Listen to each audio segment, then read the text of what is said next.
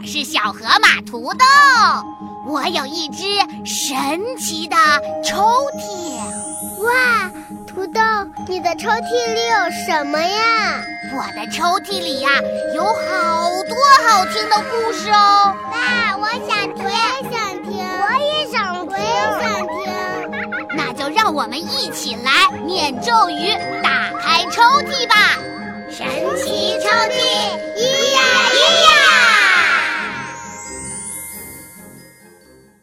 嗨，小伙伴们，又到了土豆给大家讲故事的时候了。我们接着来听小王子的故事。如果不去便利世界，我们就不知道什么是我们精神和情感的寄托。但我们一旦便利了世界，却发现我们再也无法回到那美好的地方去了。当我们开始寻求，我们就已经失去；而我们不开始寻求，我们根本无法知道自己身边的一切是如此的可贵。小王子的故事系列第五集：一只被审判的老鼠。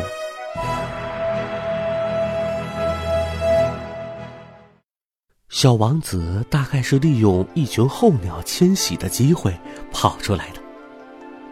在他出发的那天早上，他把他的星球收拾得整整齐齐，把他上头的活火山打扫得干干净净。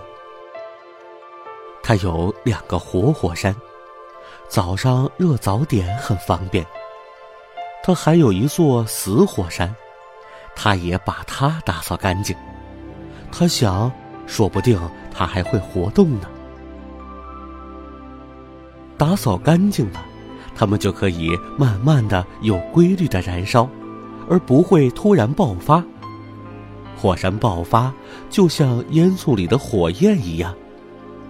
当然，在我们地球上，我们人太小，不能打扫火山，所以火山给我们带来了很多很多麻烦。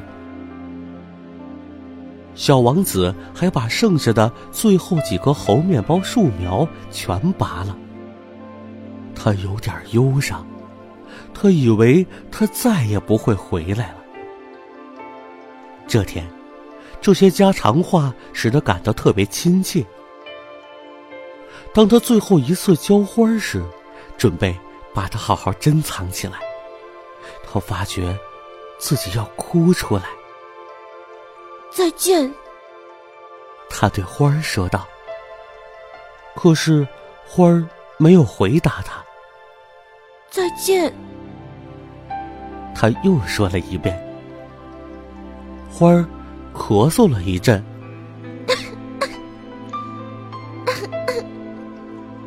但并不是由于感冒。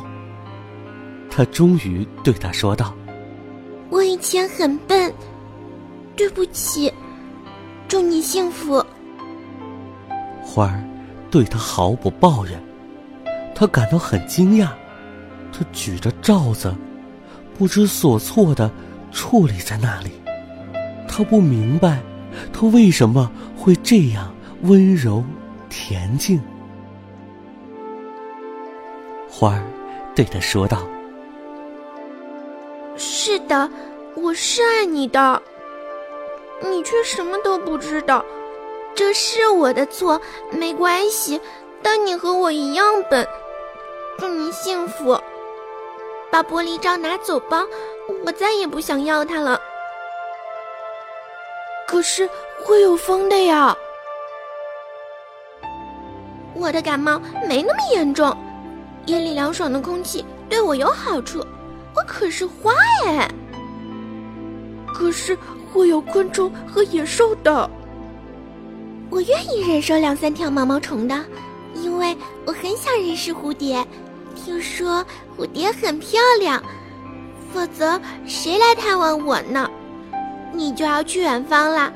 至于大动物，我可不怕，我是有爪子的。于是，他天真的显露出他那四颗刺。随后，又说道：“好了啦，好了啦，别磨蹭了，这叫我很难受的。既然你决定要离开，那就走吧。”他是怕小王子看见他在哭。这是一朵非常骄傲的花。在附近的宇宙中，还有三二五、三二六、三二七、三二八、三二九、三三零等几颗小行星，他就开始访问这几颗星球，就在那里找点事儿干，并且学习学习。第一颗星球上住着一个国王。国王穿着用紫红色和白底儿黑花的毛皮做成了大礼服，坐在一个很简单却又十分威严的宝座上。当他看见小王子时，喊了起来：“啊，来了一个臣民！”小王子思量着：“他怎么认识我呢？我可从来没见过他。”他哪里知道，在那些国王的眼里，世界是非常简单的，所有的人都是臣民。国王十分骄傲，因为他终于成了某个人的国王。他对小王子说道：“靠近些，好让我好好看看你。”小王子看看四周。想找个地方坐下来，可是整个星球都被国王华丽的白底黑花皮袍占满了，他只好站在那里。但是因为疲倦了，他打起哈欠来。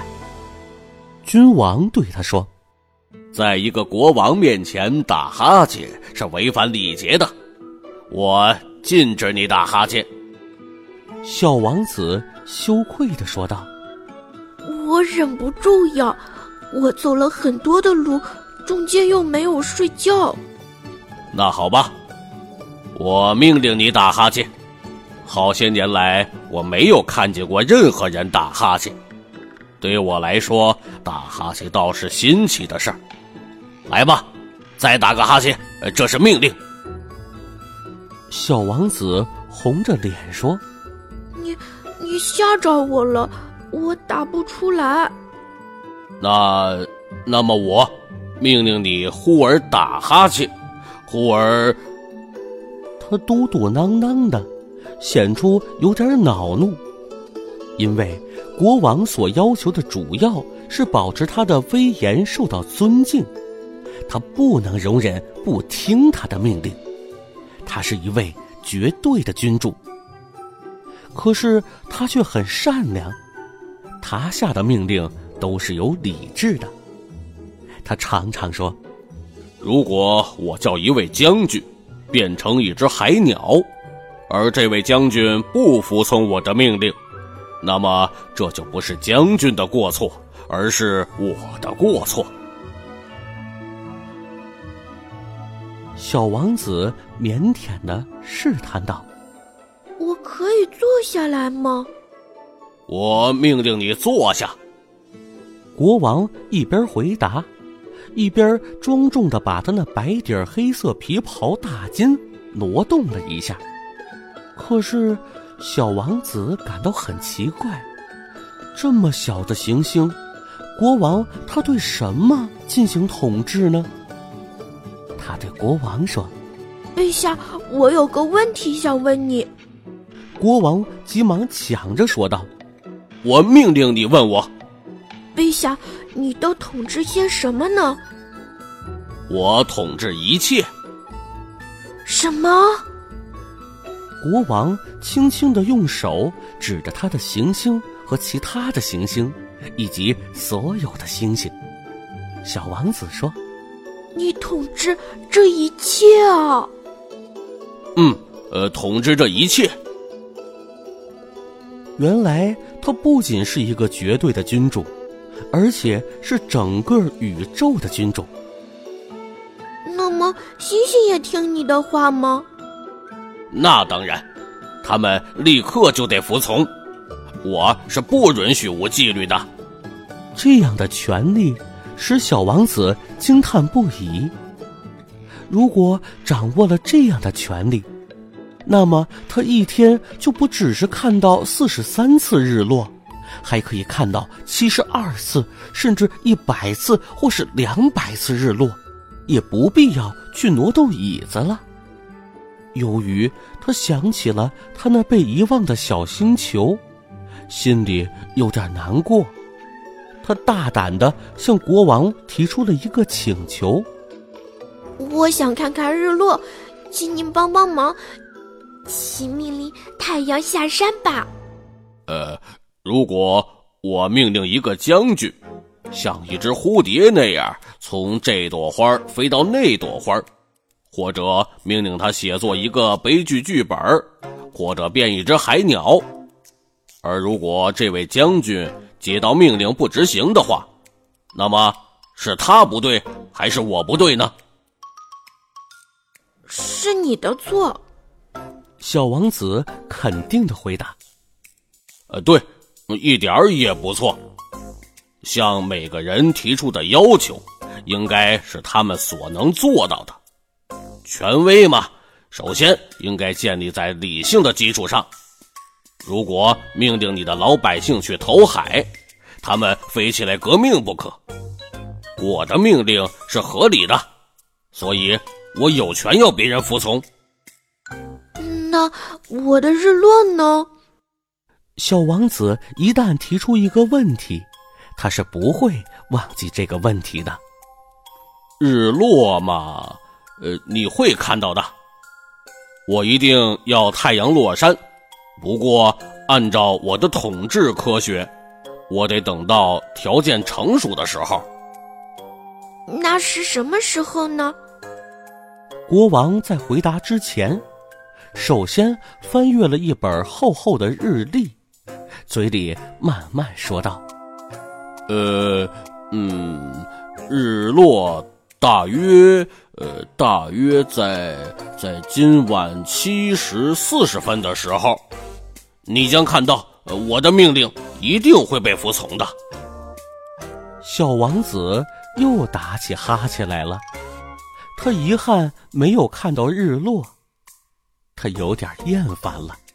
他对国王说：“我在这里没事了，我要走了。”这位因为刚刚有了一个臣民而十分骄傲自得的国王说道：“别走，别走，我任命你当大臣。”“什么部长？”“呃呃，司法大臣。”“可是这里连个可以审判的人都没有。”“这很难说呀，我很老了，我这地方又小。”没有放銮驾的地方，另外一走路我就会累，因此我还没有巡视过我的王国呢。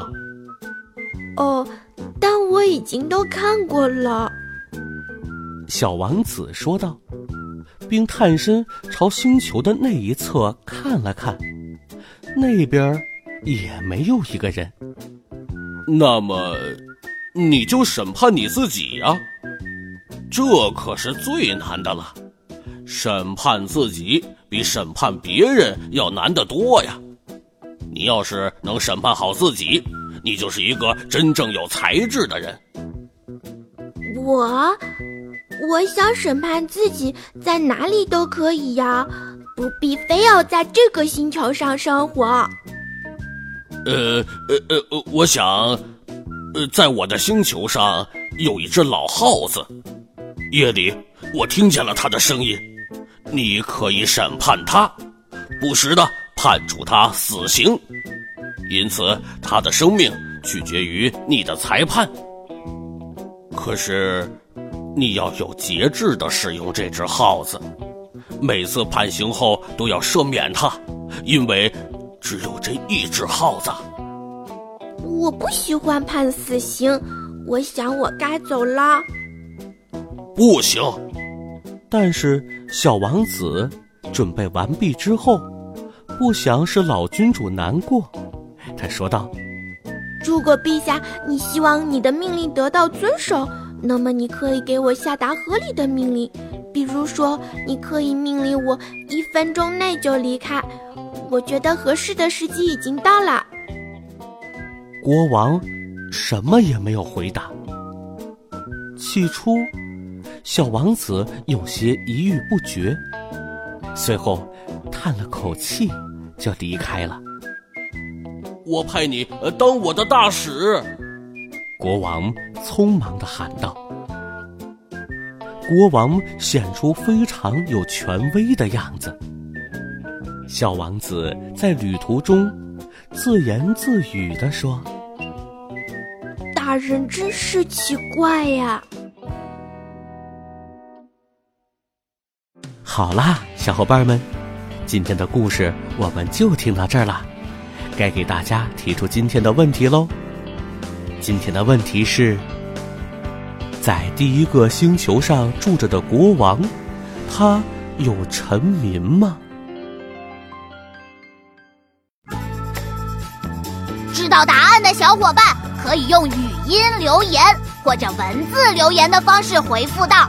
土豆讲故事的微信公众号，你将有机会获得我们的神秘奖品哦。另外，小朋友们也可以把你想听的故事留言告诉土豆，土豆可能就会讲给你听哦。小伙伴，记得明天还来听土豆讲故事。